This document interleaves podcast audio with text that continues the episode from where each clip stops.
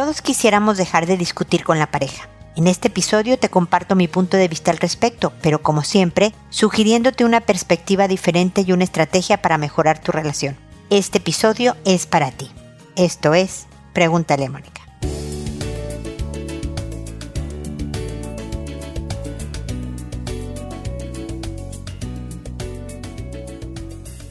Bienvenidos amigos una vez más a Pregúntale a Mónica. Soy Mónica Bulnes de Lara. Como siempre, ya lo saben, feliz de compartir con ustedes este espacio. El otro día mis hermanas me decían como siempre digo lo de feliz o el hasta pronto de mis videos en Instagram. Sí, soy una mujer de rutinas y repetitiva, pero eso me ayuda en mi despiste, en mi déficit de atención para acordarme lo que tengo que decir. Y la verdad es que es verdad. Me da mucha felicidad estar con ustedes para que peloteemos ideas sobre cómo mejorar nuestra vida, cómo mejorar nuestras relaciones interpersonales, cómo tener una vida mejor, que es lo que todos queremos, ¿no? Siempre los invitaré a pasearse por la página para que vean lo que les ofrezco. Ahí no solo está el podcast, como el que están oyendo ahora, pero también hay artículos y también hay videos, etcétera. También los invito a seguirme en las redes sociales, en Instagram, en Facebook, en Twitter, en Pinterest, en LinkedIn, etcétera, para que podamos estar en contacto por todos lados y que ustedes reciban estas herramientas gratuitas que están puestas para eso, para ustedes. Hoy voy a hablar de un tema difícil porque pues nunca es agradable discutir con la pareja y cómo quisiéramos dejar de discutir a lo largo de la historia de Pregúntale a Mónica, que ya son más de 16 años, he recibido varias consultas de, oye, ¿cómo dejo de pelear? ¿No? Estamos peleando mucho, ¿cómo le paro? Lo primero que te tengo que decir es que las peleas son útiles, son sanas. Tener desacuerdos ayuda a acomodar mejor las cosas entre la pareja y a conocerse mejor también, ¿no? Porque, ah, caray, yo no sabía que tú pensabas esto, que no te gustaba esto otro, ¿no? Eh, mi marido y yo tenemos diferencias hasta de gustos por sopa, ¿no? El, el otro día, ayer, hice sopa de letras y él, por casualidad, una historia muy larga, estaba aquí en la casa, no estaba en la oficina y iba a comer aquí en la casa conmigo. Y vi que dejó abierta la olla y me dice, ah, dejé abierta la olla porque quiero que se espese un poco. Tiene mucho líquido la sopa, a mí me gustan más secas este, yo fui a ver la sopa y yo pensé que era la cantidad perfecta. De agua, no necesitaba más. A él le gustan así. Y luego, ¿quién sabe qué estábamos hablando? De, ah, es que a mí no me gusta así de comidas, ¿no? De esto y a mí sí me gusta. Y entonces, imagínate, si nada más es de comida, pues tenemos otros puntos de vista en otras áreas absolutamente distintos. Entonces, tener diferencias es normal y es sano.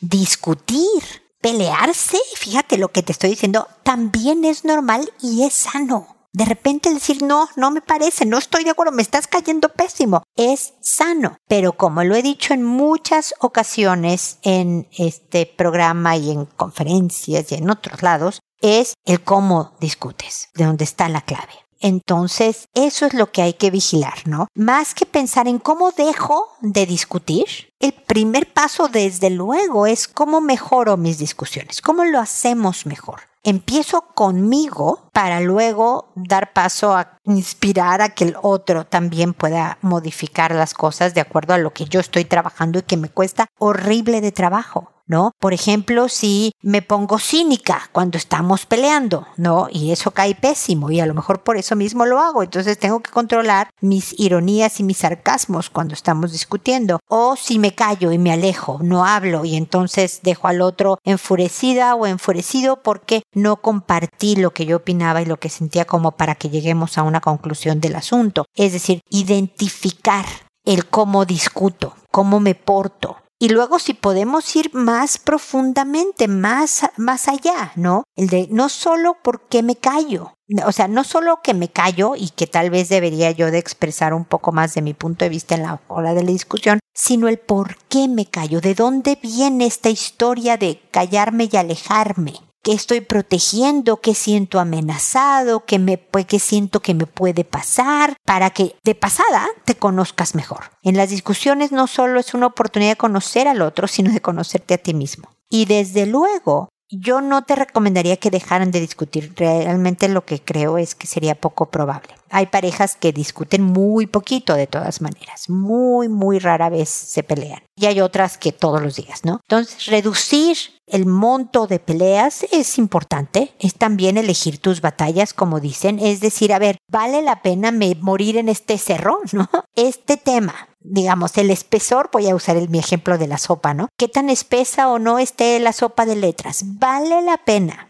desgastar la relación por la cantidad de líquido que tiene la sopa de letras? Pues no, ¿no? Pero de verdad hay momentos en la vida, nosotros no discutimos esa vez, ¿eh? Nada más dijimos, ah, mira, a mí me gusta más acá, ah, mira, a mí no, y se acabó el tema. Pero hay veces que podrían darse las condiciones para que, pues yo te la hice y ahora te la comes con tú, ¿por qué siempre me cambias las cosas como yo las cocino?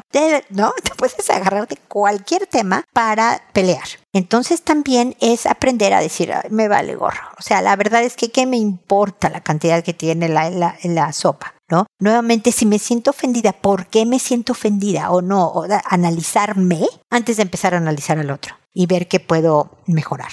Entonces yo espero que este cambio al título que puse de dejar de discutir, yo sé que era el enganche de, ah, ¿puedo dejar por completo de pelear con mi pareja? Era un poco el enganche para que me escucharas en la introducción y yo te pudiera decir que es muy difícil y que no lo considero ni siquiera sano. A mí me preocupan muchísimo las parejas que no discuten porque alguien se está tragando las, ¿no? la, la diferencia o la, la, la conclusión o algo, ¿no? Entonces es sano, pero el cómo es el secreto. Y qué tanto también. ¿Ok? Así que bueno, ahí están. Recuerda que me puedes escribir para contarme algún caso de, este tema u otros de los que te digo que manejo persona, pareja, familia, en el botón de envíame tu pregunta en www.preguntaleamónica.com para decirme qué opinas, para profundizar más sobre el tema, manejar otra área del tema, etcétera, ¿ok? Ahí estoy, como decimos en México, a tus órdenes. Y este es el comentario inicial ahora me dispongo a, responder sus consultas, que como saben es por orden de llegada, que a todo mundo le cambio el nombre y las mayores informaciones posibles de su eh, mensaje para que sean totalmente anónimas que una vez que he respondido y el episodio se publica en la página, a las personas que me consultaron les mando un correo en donde dice el número del episodio, el título del mismo, el nombre que les inventé y les mando el enlace directo al episodio para que no tengan que hacer muchos clics en su teléfono o en la computadora y puedan escuchar mi respuesta lo antes posible. Me puedo llegar a tardar unos días en responderles, pero tengan la certeza que siempre les responderé con alguna idea que espero complemente lo que ustedes ya hayan hecho con respecto a la situación que me explican. Y que contesto por audio, es decir, en este programa de eh, podcast, por escrito, no les respondo el correo, por escrito porque así llego a más gente. Me escuchan más gentes de las que me escriben y la idea es dar herramientas en general al auditorio para que todos mejoremos la vida, porque la verdad es que las cosas que ustedes me cuentan nos pasan a todos, ¿no? Y es este, con sus variantes obviamente, pero creo que muchos nos podemos sentir identificados y algo pudiera servir el escuchar la respuesta los comentarios y todo de la consulta que me hacen. Así que el día de hoy empiezo con Elsa, que me dice, buenas noches. Yo quisiera saber su opinión como psicóloga, ya que siempre me pongo a pensar y me siento un poco mal y me imagino ideas. Yo siento que mi pareja me engaña porque hay momentos que me responde los mensajes muy cortante. Y también ya han pasado 15 días que no nos vemos. Él era el que me decía para vernos. Y no sé, pienso que está con alguien más y no me quiere ver aunque no lo he visto con nadie. Él y yo no vivimos juntos. ¿Qué cree usted? Aunque a veces pone estados de sus amigas que mi amiga está haciendo esto o lo otro, etc. Ay, muy bien, Elsa, gracias por tu consulta, porque como decía hace un momento, ¿no? Yo creo que muchas personas pueden sentirse identificadas con esta duda sin pruebas de si el otro me es fiel o no. ¿No? Entonces, ¿qué se hace en esos casos? Tú me preguntas que qué creo yo, si, si, si está con alguien más o no. La verdad es que, como bien sabes, no te conozco a ti, no lo conozco a él, no tengo idea. Pero te voy a decir dos cosas o, varias cosas, no sé cuántas vayan a ser al final, para que puedas considerarlas en tus reflexiones y seas tú la que tome la decisión. Tú debes de decidir si vas a seguir con tu pareja o ya no, o qué hacer, ¿no? Pero lo que me gustaría es que lo hicieras, tomaras esta decisión con el mejor análisis posible. Así que aquí hay dos contrastes. El primero es el de que no tienes ninguna prueba. Y muchas veces nuestras inseguridades, nuestros celos pueden venir más por nuestra propia historia y personalidad que por lo que de verdad el otro está haciendo. ¿Me explico? Es decir, si tu pareja tuvo un mal día o cuando está muy concentrado en el trabajo contesta cortante, no es nada personal, no es nada contra ti, nada más es su manera de contestar cuando está en un estado mental determinado. Por decirte algo, eh, te digo que yo no lo conozco. Y tú interpretas ese cortante con que ya, ya no me quiere, ya no estamos cercanos, ya no, etcétera, etcétera. Empieza toda esta historia en tu cabeza de que algo está pasando, aquí hay problemas. Entonces, parte de lo que yo te preguntaría es si hay una historia en ti de inseguridades y desconfianzas que no siempre están fundamentadas y que a veces provocan, tengo un episodio en Pregúntale a Mónica y lo puedes escuchar en la página, sobre los celos. Y hablo de cómo lo que los celos a veces provocan es justo lo que estamos tratando de evitar, ¿no? Tú quieres que el otro no te engañe, pero te pones tan celosa y obsesiva y revisando y quejándote y reclamando que finalmente el otro se aleja y el otro se interesa por alguien más, se va, bla, bla, bla, ¿no? Entonces hay que tener mucho cuidado. Pero, mi querida Elsa, hay el otro lado de la moneda. Hay veces que no, fíjate que no soy insegura, fíjate que no tengo una historia de, celos y de desconfianzas, pero tengo una intuición. Conozco a mi pareja y aquí hay algo más y debes de escuchar a esa intuición. ¿Me explico? Por eso depende de ti, Elsa, porque como yo no te conozco a ti, yo no sé si estás promoviendo un escenario que no existe por tu historia y tu personalidad, como te digo, o si de verdad has detectado señales y efectivamente tu pareja está con alguien más. Lo que es necesario es que recabes información concreta. O hay personas que dicen, mira, ante la duda yo ya corto por lo sano, yo no puedo vivir con la duda, gracias, ya me voy. Pero si tú no eres de estas personas drásticas que, que dicen, mira, yo no puedo vivir con la duda aunque no tenga muchas pruebas que confirmen mi teoría, termino, entonces lo otro sería confirmar.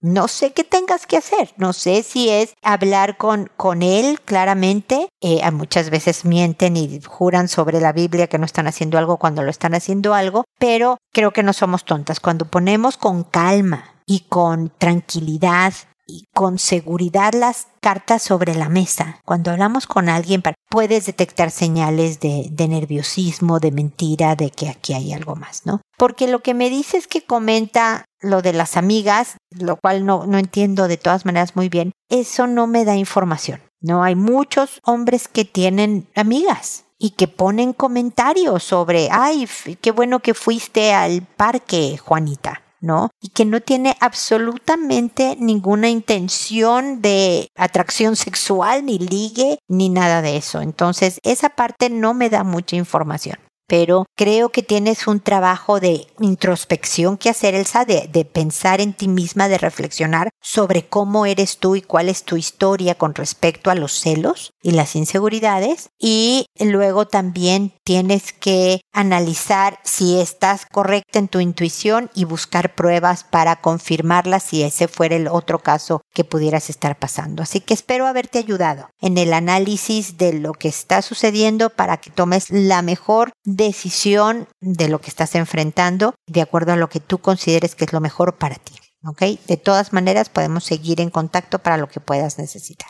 Luego está Filomena, que me dice, hola Mónica, te escribo nuevamente. Últimamente me la paso escuchándote. Amo tus podcasts y te agradezco infinitamente por continuar con tu programa que hace eco en la vida de tantas personas. Voy a parar aquí, Filomena, para agradecerte tan lindos comentarios y agradecerte tu preferencia y que me estés escuchando. Muchas gracias. Ahí sigo con tu mensaje. Te escribo la primera vez a causa de la compleja relación que llevo con mi papá. Ahora quise escribirte para hablarte de otro tema. Te cuento que con los años he aprendido a ser agradecida, a superar las adversidades y a valorar la vida, pero a veces me siento agotada. El cáncer y la muerte de mi mamá, la oportunidad que tuve para realizar una maestría en el extranjero y que tuve que abandonar por ese escenario familiar, una situación económica difícil y una relación fallida que tuve con un hombre durante nueve años y que terminó el año pasado, todo esto causa mi cansancio. Con respecto a esa relación me siento muy decepcionada de ese hombre. Nos íbamos a casar y unos meses antes de casarnos tuvimos una discusión con la que me di cuenta que había diferencias muy profundas entre nosotros. Yo, lejos de ser la mujer ideal con muchísimos errores y defectos, lo amé infinitamente e hice todo lo que pude por procurar su bienestar. Él tiene un año más que yo, pero siento que le faltaba mucha madurez. No nos comunicábamos asertivamente, siento que no me entendía lo que yo le decía. No tenía control de sus emociones, estaba frustrado profesionalmente, no le gustaba ahorrar, le faltaba disciplina. En los últimos años de la relación cayó en sobrepeso y no hacía nada por cuidar su salud.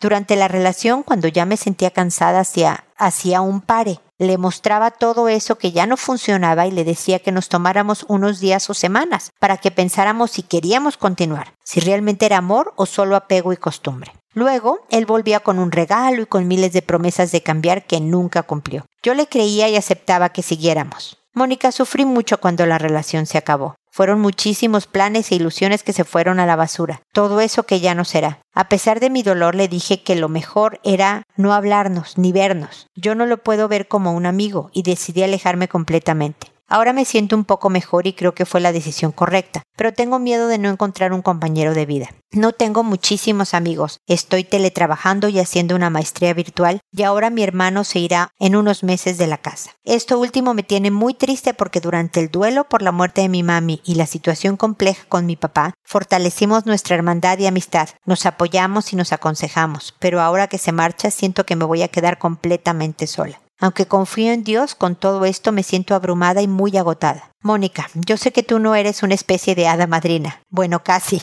Qué linda. Pero tus palabras y consejos sí que me caerían bien. ¿Tú crees que exista algo que yo misma pueda hacer para sentirme un poquito mejor? Mira, la respuesta corta a tu consulta, mi querida Filomena, es sí. Pero déjame me extiendo un poco más. Estás viviendo, mi querida y fuerte y sabia mujer, una cantidad de duelos que de verdad lo mínimo que me sorprende que tengas es que solo te sientas agotada. Me explico, yo no sé si te duele la cabeza varias veces a la semana o tienes problemas digestivos, porque realmente has cargado mucho. Perdiste, bueno, a tu mamá después de un terrible diagnóstico de cáncer. Tu papá ha sido un duelo permanente, no es el hombre que tú te imaginabas que iba a ser como padre y demás. Perdiste esta primera maestría, perdiste la posibilidad de una vida con menos problemas económicos, se va a ir tu hermano, terminaste después de casi una década con un hombre con el que te veías proyectada. O sea, lo que te quiero decir, mi querida Filomena, es que este agotamiento emocional que traduce en físico es perfectamente normal. Yo sé que eso no alivia el cansancio y eso no consuela. El decir, ah, qué padre, que no, que me duela eh, la mano que me rompí es porque está rota, ya entendí. No, no te deja de doler y no quiere, y aún así quieres que te deje de doler. Entonces, pero yo creo que siempre es bueno identificar las razones de un cansancio y saber que estás en un proceso. Todavía estás en duelo de tu mamá y todavía estás en duelo de tu ex. Es posible que lo de la maestría, sobre todo ya que estás haciendo la online y todo esto, lo tengas ya más manejado. La economía difícil, pues ya también estás más acostumbrada. Este, lo de tu hermano se viene, entonces, etcétera, etcétera. Pero todavía te falta por seguir procesando el de tu mamá y el de tu ex, que son dos duelos diferentes, pero que se revuelven y demás. Entonces, date tiempo de verdad vas a estar mejor. Voy a empezar por lo fácil, con tu hermano. Me da muchísimo gusto que se hayan hecho tan cercanos y tan buenos amigos ahora con todo lo que han vivido. Y te lo digo yo que de verdad mis mejores amigas son mis dos hermanas que están en México, a 7000 kilómetros de distancia. Y nos hablamos en video con muchísima frecuencia. Nos escribimos en mensaje, WhatsApp, diario, diario, desde cosas importantes del cuidado de mi papá, o fíjate que fui al doctor y me dijo que tal cosa, así, hasta tenemos un, creo que ya les conté en algún episodio, nuestro ahora mismo, en donde mi hermana toma foto del escritorio de su oficina, mi ahora mismo, ¿no? Y es su computadora y sus cosas. Y la otra que se está haciendo las uñas dice mi ahora mismo y se toma la foto de la señorita que le está haciendo y sus manos que se le están pintando. Y yo puedo estar aquí frente a la computadora. ¿Me explico? El ahora mismo. Tenemos pequeñas tradicioncitas de esas como el ahora mismo que son tonterías, pero que permite que yo no me sienta tan lejos de mis amigas. Tengo desde luego amigas en Chile, pero estas son las mejores, ¿no? Entonces con tu hermano no va a ser lo mismo, desde luego que no va a ser igual, pero lo bueno es que vivimos en esta época en donde lo puedes ver,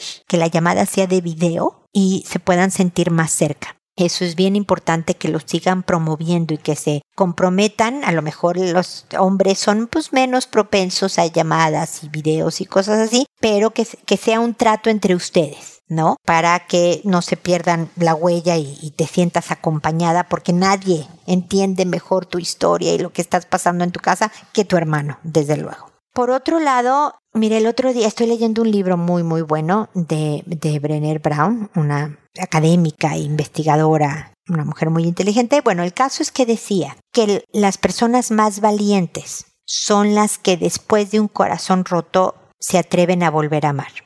Y tú has demostrado una valentía impresionante, mi querida Filomena. Entonces, yo no creo que no encuentres a alguien. Alguien va a saber el mujerón que eres, con todos tus defectos y pesadeces y como todos nosotros, ¿no? Pero, pero va a llegar. Lo importante, eso sí, y eso es bien importante para que no te puedas, vuelvas a encontrar a alguien que no está hecho a tu medida, que le falta, para encontrar su propio camino. Yo creo que incluso esta subida de peso de tu ex indicaba su estado de ánimo. También tenía problemas de ánimo y demás. Lo importante ahora es que tú te ocupes de ti, es bien importante, mi querida Filomena, que hagas algún tipo de tradición con una, dos, catorce amigas, yo no sé qué tan amiguera seas, yo soy de pocas amigas, ¿no? Entonces, este, de salir a tomarse un cafecito o de comer a la hora de la comida, yo tengo una amiga, yo no tengo horarios de oficina, yo soy independiente en mi trabajo, pero tengo una amiga que tiene horarios de oficina, entonces, generalmente cuando nos juntamos a comer a mediodía, yo me acerco a su oficina, comemos en cualquier cafeterita, restaurancillo de por ahí cerca de su oficina, el rato que ella tiene para comer y ella se va a la oficina y yo me regreso a seguir trabajando o a las cosas que tenga que hacer. Es decir, no hay excusa para no contactarte. Es bien importante que procures a una amiga. No todo al mismo tiempo lo que te voy a decir, Filomena, poco a poco y una cosa por una para que puedas lograr el éxito. Que veas cómo vas a cuidar más tu salud física. Es decir, si vas a empezar a comer mejor, si vas a salir a caminar todos los días para ahora que está tan de moda, ¿no? Dar 10 mil pasos al día. Yo es algo que no puedo completar nunca, pero sí estoy aumentando mi número de pasos al día. Y si, ¿qué vas a hacer? para que físicamente vas a ir al dentista porque hace 40 años que no vas, o el ginecólogo, un chequeo general? ¿Qué vas a hacer para tu física? O sea, ya te dije la social, salir con amigas, contacto con otras personas lo físico, un pasatiempo. ¿Qué haces para entretenerte cuando ya no hay trabajo, cuando ya no vas a hacer qué hacer en tu casa, cuando ¿Qué haces para desconectarte y decir, ay, qué rico, fíjate que estoy ahorita bordando? Ya saben que es lo mío, ¿no? Fíjate que estoy bordando. O no, estoy leyendo. O a mi hija le gusta darse baños de tina por ejemplo, a mí yo no aguanto, eso me desespera, pero ella le fascina y compra cositas para que huela rico y se relaja y yo no sé si oye música o lee cosas, pero ahí está. ¿Qué vas a hacer para también tu bienestar, esa burbuja de bienestar que procure tu salud emocional, que son también los pasatiempos? ¿Qué vas a hacer para mejorar tu trabajo? Es decir, que fortalezcas, Filomena, quién eres como persona porque vas a atraer a otro tipo de hombres. Tú te vas a sentir mucho más animada, que eso es lo más importante, deja tú los hombres que traigas o no, mucho más animada, con más fuerzas, con más positivismo, porque qué impresión me da que has aprendido a ser agradecida a pesar de las adversidades, ¿no? O por las adversidades, no lo sé. Pero creo que aquí hay un proyecto personal muy padre que tienes enfrente, pero al mismo tiempo entendiendo que estás en duelos, que necesitas tratarte con mucha amabilidad y mucha paciencia y que definitivamente hay luz al final del túnel. Recuerda además que aquí estoy para que me escribas, te desahogues, te acompañe, te quejes, te dé risa, lo que sea, aquí estoy para acompañarte. No estás sola también por este lado, ¿ok? Seguimos en contacto. Luego está Godofreda. Hoy me puse muy creativa con los nombres de mis consultores que me dice, hola Moni, deseo que te encuentres muy bien, gracias por todas tus respuestas. Me di cuenta que nunca te he contestado con lo que pienso de lo que me ayudas o hago después de tu asesoría. Una disculpa por eso. Esta vez es en parte mi análisis después de tu respuesta y en parte otra pregunta. Me recomendaste que mi hijo fuera en persona a la escuela. No estaba muy segura, pero por lo menos solicité su ingreso a una escuela que yo creo es de nivel alto y no está tan lejos de la casa. Ayer me indicaron que lo aceptaron, pero no respondí. Y luego pasó la balacera en Texas. Ese evento me movió tanto que no he logrado ni llorar. Estoy en un temor constante. En general no asistimos a lugares concurridos, pero ahora menos. Hubo una reunión de su escuela y lo primero que me vino a la mente fue ¿y si alguien va y nos lastima? Y para mí el tema de ir a la escuela en persona ya no es duda. No quiero que vaya. El asunto de las armas lo considero importante porque no es solo en las escuelas. En este país puede ser en cualquier lugar. Yo hablé del tema con mi hijo. Le dije que una persona les disparó, pero la verdad no tuve el valor de decirle que los mató. Mi pregunta es cómo abordar el tema o si debo de hacerlo. Y decirle, si escuchas balazos, tírate al suelo, finge estar muerto y si puedes mojarte de sangre de algún cadáver para que el tirador en verdad crea que estás muerto. Moni, ¿estaría en lo correcto de decirle eso a mi hijo o solo lo voy a traumar? Mi esposo se basa en estadísticas y él dice, ve cuántos hay en el año y entonces es difícil que nos pase y empieza. Es más fácil que se mueran en la autopista y aún así manejas. Te juro que lo quiero ahorcar pero yo siento que diario estamos jugando a la ruleta rusa. Hoy no nos tocó, pero mañana tal vez. Me duele la cabeza diario de tanto pensar en eso. Sé que si lloro, sacaré parte de la emoción y pensaré más relajado, pero no logro llorar. Muchas gracias por leerme y ayudarme. Un abrazo. En esta ocasión, mi querida Godofreda, dejé la ciudad. Generalmente parte de mantener anónimas las consultas es quitar todo indicio de de qué país es esta persona que me escribe. Pero hay veces que en la misma consulta se sabe, ¿no? Hay, hay términos mexicanos que cuando los leo, el que es mexicano sabe que la persona que me consultó fue mexicana o chilenos o, ¿no? Pero en esta ocasión dejé Texas porque tú estás viviendo algo bien particular. No sabes, entiendo el trauma que estás sintiendo porque yo lo siento. Yo me imagino la angustia e inseguridad que los millones de papás que siguen mandando a sus hijos a la escuela en Estados Unidos sienten de que ahora les toque a ellos, ¿no? No deberías tener que cuestionarte si le dices a tu hijo qué hacer en caso de que un enfermo venga y empiece a matar gente, de tirarse al suelo y, y hacerse el muerto, pero, pero ahí está, es algo que sí sucede. La cosa, mi querida Godofreda, es que no me parece a mí. Tú decides. Yo ya te dije que está bien lo que tú decías. Si tú decías no mandar a tu hijo a la escuela y que se eduque en tu casa o online o como sea, es tu asunto. Pero el problema es que cuando nos aislamos para que no nos pase nada, efectivamente, Godofreda, a tu hijo no le va a pasar nada, ni siquiera lo bueno. Y la sociabilización que obtiene en la escuela las enseñanzas de negociación, esperar el turno, por lo tanto me hago más paciente, atestiguar injusticias o ser parte de una injusticia, todas esas enseñanzas de vida se las va a perder. Y finalmente, todos estamos expuestos a que fíjate que yo acá en Chile, que gracias a Dios todavía no hay balaceras de ese tipo en escuelas y demás, ¿no? Pero me caigo de la cama o sea, yo sé que estás bien consciente que nos podemos morir en cualquier minuto y una caída, hay gente que se cae mal de la cama y se muere, ¿no? Por la caída de cama. Yo creo que estás viviendo una especie de síndrome postraumático. ¿No? Te impresionó mucho porque además, Dios, casi diario ha habido balaceras en Estados Unidos y como bien dices, no solo en escuelas, no en centros comerciales, en iglesias, por el amor de Dios, o templos, en la calle, en, en todas partes del mundo. Está muy loco, tristemente, ¿no? Pero, pero le vas a dar todo el poder a toda esta gente, dándole, entregándole la libertad, la tuya y la de tu hijo la posibilidad de vivir otras experiencias. Yo realmente ruego porque nunca estén ni cercanamente en el área donde haya ocurrido un solo balazo. Pero no podemos dejar de vivir. No es fácil.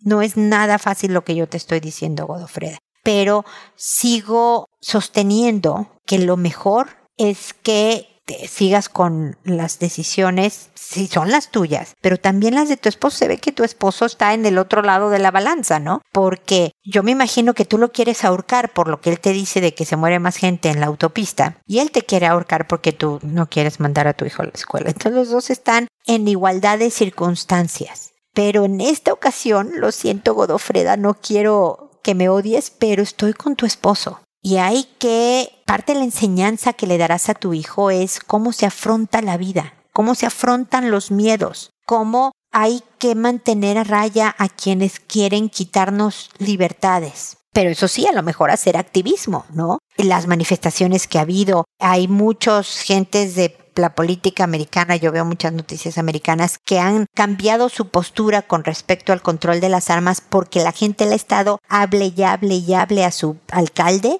este, a su, lo que sea, a su diputado para que vaya en pro del mejor control de armas, ¿no? Entonces, o sea, pueden hacer cosas y eso es una enorme escuela para tu hijo, pero creo que ponernos abajo de una piedra, esperando que no venga un gigante y nos, nos pise y de todas maneras nos muramos porque a pesar de que estábamos protegidos, creo que es una vida que no vale la pena ser vivida. Pero esta soy yo. Quería darte mi opinión al respecto. Yo creo que ya una vez, si acaso llegaras a decidir que sí va a ir a algún lugar, a una escuela presencialmente, entonces sí puedes hablar de los cuidados. A los siete años, que es la edad que tiene tu hijo, no te recomiendo que le digas y mójate de la sangre del cadáver de al lado, ¿no? Nada más es hasta el muerto o escóndete en el mejor lugar que se te ocurre. Obviamente que si puedes, y no está en un piso elevado, si puedes salirte por la ventana, te salgas, etcétera. Pues sí, yo me imagino que esos son los terribles simulacros que deben de tener las escuelas en Estados Unidos, lo cual es, es un escándalo que tengan que tener este tipo de, de simulacros, ¿no? ¿Qué hacer? O sea, en México hay simulacros antisísmicos, ¿no? ¿Qué hacer si empieza a temblar, ¿no? O hay simulacros de incendio, ok,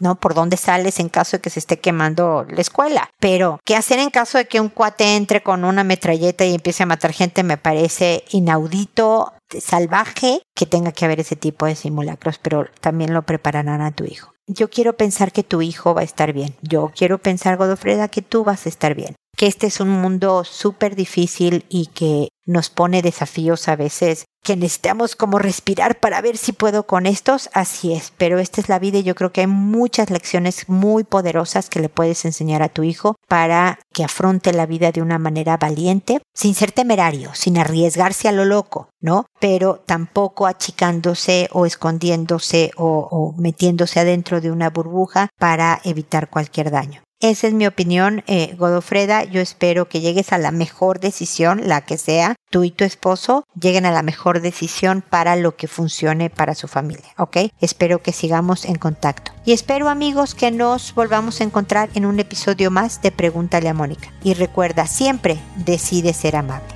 Hasta pronto.